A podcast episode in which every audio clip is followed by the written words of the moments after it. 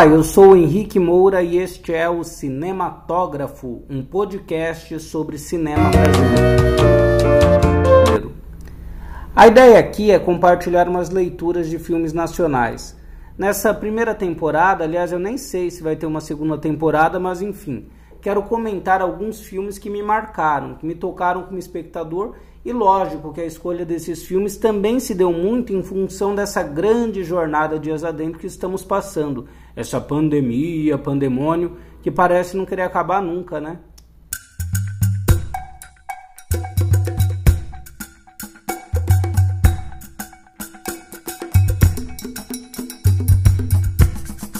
O filme que escolhi para pensar um pouquinho hoje é o Alma Corsária, de 1993, do cineasta Carlos Reichenbach.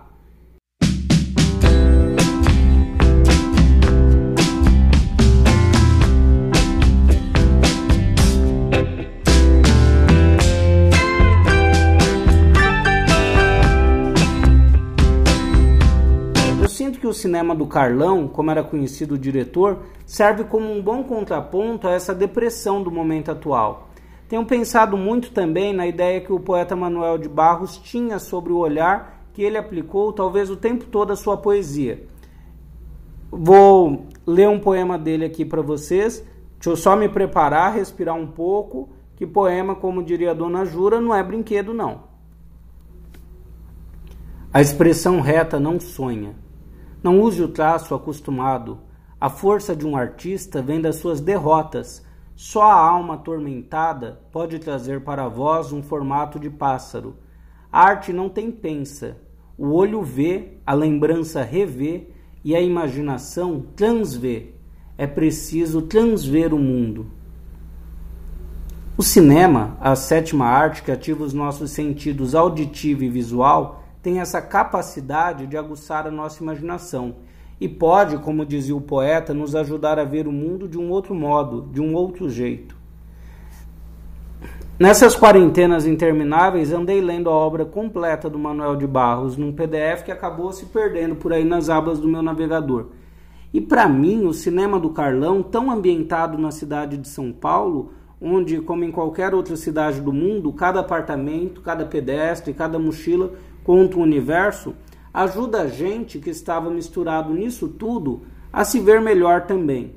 São Paulo, meu, é dessa cidade, no enfoque de pessoas comuns que poderiam ser ou eu ou você, que o cineasta nos leva a transver o mundo, ou seja, pensar a configuração da nossa própria realidade como algo portador de sentido, olhar a ela com outros olhos.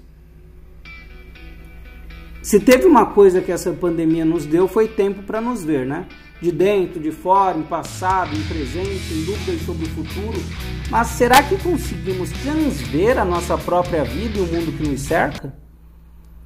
A cineasta Agnes Varda, num documentário super sensível e bonito chamado Visage Village, não sei se meu francês está bom, diz num momento que a, sobre a importância do olhar de cima é dessa distância que a gente consegue ver as coisas sem se perder nelas. E é numa panorâmica mostrando prédios de São Paulo que começa Alma Corsária.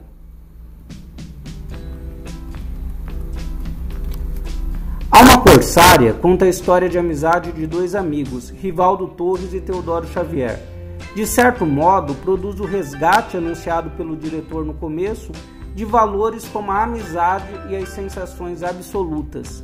Esse tema da amizade é super recorrente em tudo que eu faço, em tudo que eu falo, e eu quero dedicar esse episódio piloto a todos os meus amigos, de agora, de antes e de amanhã e de sempre. Rivaldo e Teodoro são poetas e estão lançando um livro que escreveram a quatro mãos. Até aí tudo bem. O interessante é que o lançamento acontece numa pastelaria de um chinês. Inusitado, né? O nome do lugar é ótimo também. Pastelaria Espiritual. Mas parece que ele cai bem mesmo, já que ali não, só, não são só os pastéis que matam a fome, há também a reunião de amigos que vão criando e resgatando laços. Por que não dizer espirituais? O filme retrocede aos fins dos anos 50 quando começa a amizade entre Rivaldo e Teodoro no bairro de Abaquara. Os dois são moleques ali ainda. Esse primeiro flashback é todo em preto e branco e já vamos percebendo a trilha sonora ajudando a contar essa história. É um filme poético e alegre, sem deixar de ser reflexivo.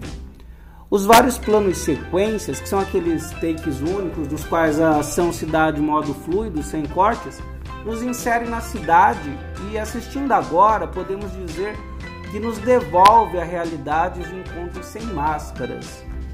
Eu acho que está todo mundo agora com saudade né, das cidades por onde anda, andávamos, né? saudades dos rolês e de tudo isso, e mais do que da cidade, da ambientação, com as pessoas, aquela vida, né? E sem essas máscaras, sem álcool em gel o tempo todo, sem medo. Voltando ao filme, já na infância dos dois, percebemos o nascimento da paixão pelo cinema e a vontade de escrever. Eu gosto do elemento música presente no filme, porque ele não só dá leveza, como permite também vários momentos líricos. Durante todo o filme acontecem suspensões na narrativa para que haja dança. Eu vejo que há uma noção de festa. Sabe uma festa assim que pode acontecer a qualquer momento? É isso que acontece ao longo do filme. Você nem está esperando e do nada vem a música e as personagens começam a dançar. Eu percebo que acontece uma brincadeira aí com a noção de realidade, e isso abre o jogo poético.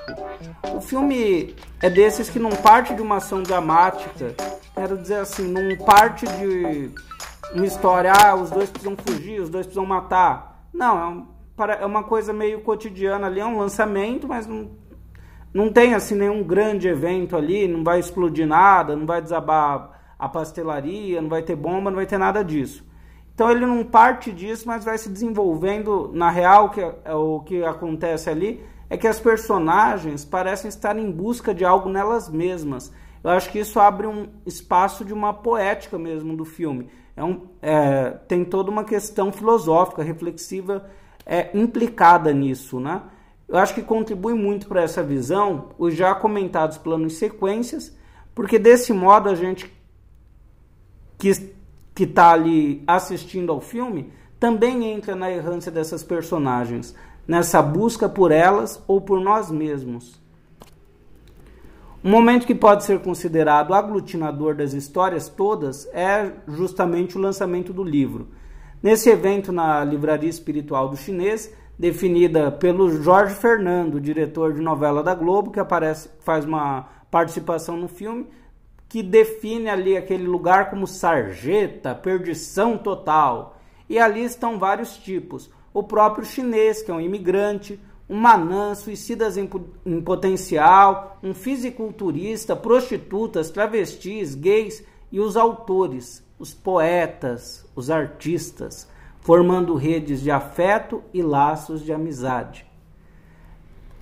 Penso que nós, que estamos conectados ao fazer artístico, somos incorrigíveis bobos da corte. Com alguns caixotes de feira montamos um palco. Muitas vezes ninguém nos nota, mas tudo bem. Existe em nós uma espécie de esperança impulsionadora. A ideia de que pelo menos uma pessoa tenha nos visto já nos basta. E é aí que encontramos força. Talvez nada do que tenhamos feito dê impacto. O livro pode não ser lido, a peça não ser montada, no entanto, o impulso criativo vai nos levando através dos tempos a tentar e tentar e tentar ainda mais uma vez. A nossa coisa é do plano dos mistérios. Desafiaremos eras e tecnologias, nos reinventaremos e ressurgiremos no incansável ato de criar. A morte, tão banalizada ultimamente, aparece no filme encarnada na Carolina Ferraz. Lembra? Aquela lá que dizia que era rica! E chama atenção o fato de ser uma morte que pode assustar, só que, sobretudo, é uma morte dançante, pois está espreita de almas livres. Bem, se você gostou da indicação, espero que assista ao filme, tem lá no YouTube. Se quiser, deixe um comentário no meu Instagram e é isso aí. Valeu, pessoal. Espero que tenham gostado e a gente se vê por aí.